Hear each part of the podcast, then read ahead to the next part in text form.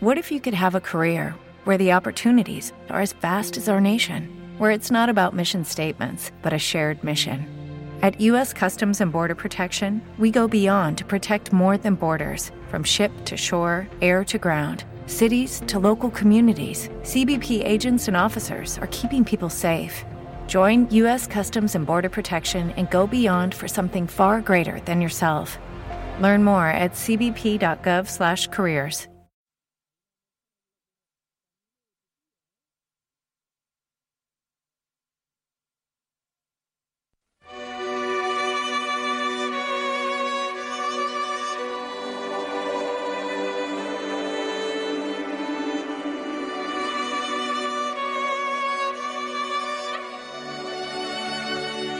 continuo vaivén de la historia, la religión y las diferentes maneras de vivir se han venido expresando intensamente tanto en Oriente como en Occidente, y se han influenciado el uno al otro desde tiempos remotos. En este sentido, tanto Oriente como Occidente han tenido constantes transformaciones y han absorbido muchos rasgos del uno o del otro, pero siempre han existido cualidades o puntos de vista que han marcado diferencias entre ambos. Por ejemplo, existe la idea o el concepto de que con la filosofía oriental surgió un hombre contemplativo y respetuoso de su entorno natural, inclinado a la meditación, el simbolismo y la mística. En cambio, en Occidente se habría originado un hombre crítico que se basaría fundamentalmente en la razón, inclinado mayormente por lo racional y lo práctico. Asimismo, se dice que en Oriente un elemento no puede existir por sí mismo porque está condicionado a la existencia de su opuesto. En este contexto, desde la antigua Grecia, en Occidente se practica una lógica que distingue una cosa de otra. Por ejemplo, el cuerpo y el espíritu se conciben separados, mientras que para el oriental son polos en equilibrio. Pero, ¿Qué entendemos por el concepto de Oriente? ¿Qué características diferenciales se asocian tanto a Oriente como a Occidente? ¿Qué se entiende por renacimiento espiritual en Occidente? ¿De qué está compuesta la sabiduría oriental en la India? ¿Cuáles son las diferencias más significativas entre la filosofía oriental y la índica? ¿Existe el mismo progreso espiritual en ambos lados? ¿Qué podemos entender por el despertar de la conciencia? Para responder a estas y otras cuestiones tenemos con nosotros a Agustín Paniker, editor, escritor especializado en la cultura de la India y director de la editorial Kairos.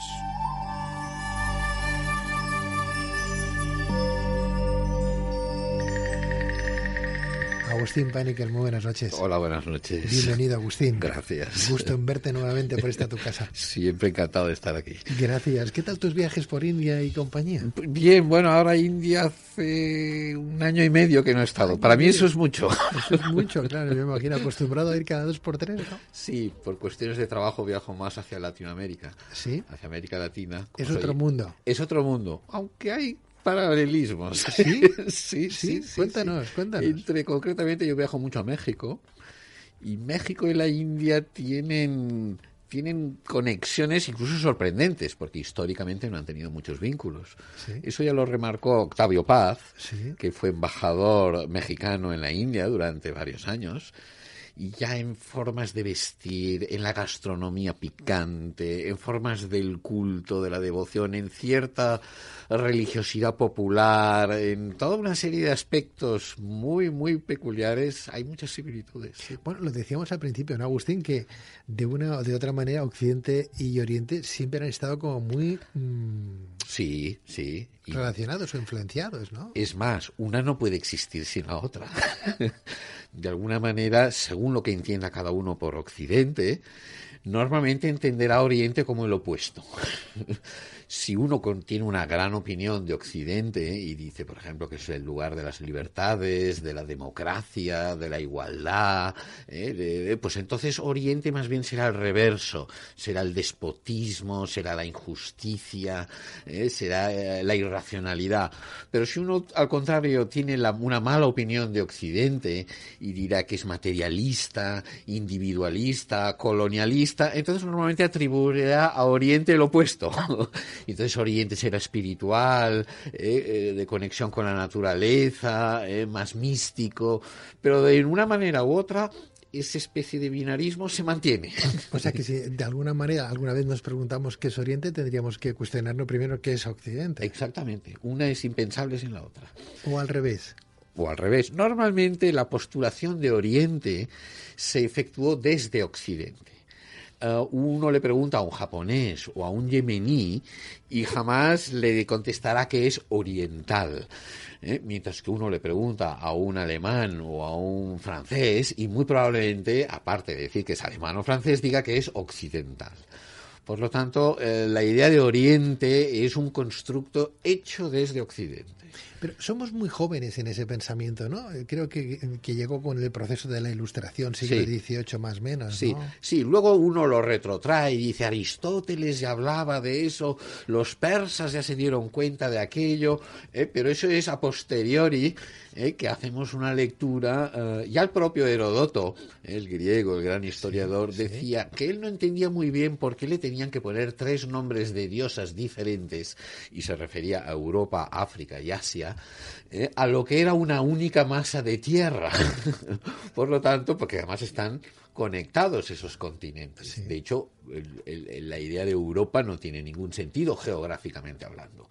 Lo de los Urales no se lo cree nadie. Eh, eh, por lo tanto, eso de Oriente, Occidente, Europa, Asia, eh, sea cada uno que según su visión del mundo le dé más o menos relevancia. Agustín, y no obstante esa falta de espiritualidad o, esa dirección al materialismo que se vive en Occidente, sabiendo que Occidente ha tenido que beber de Oriente, ¿no? Y que hoy su cultura espiritual proviene de aquellas tierras, de dónde ha venido, quién ha sido el precursor o, qué es lo que hemos hecho en Occidente para desviarnos del camino. Bueno, no, cada uno, no, no creo que exista un solo camino. Desde luego la trayectoria del mundo, pero yo no le llamaría Occidente, sino más bien la modernidad. ¿eh? Y sí que es verdad que la modernidad se cuece en las cocinas de Occidente, pero siempre con elementos de muchas distintas tradiciones, culturas, incluso contraponiéndose a África, a Latinoamérica, a Asia. Eh, sí que la modernidad ah, genera un proceso de lo que se llamaría desencantamiento del mundo y un alejamiento de una cierta estar en el mundo de una manera, llamémosle, más espiritual. ¿Te está gustando este episodio? Hazte fan desde el botón Apoyar del podcast de Nivos. Elige tu aportación y podrás escuchar este y el resto de sus episodios extra. Además, ayudarás a su productor a seguir creando contenido con la misma pasión y dedicación.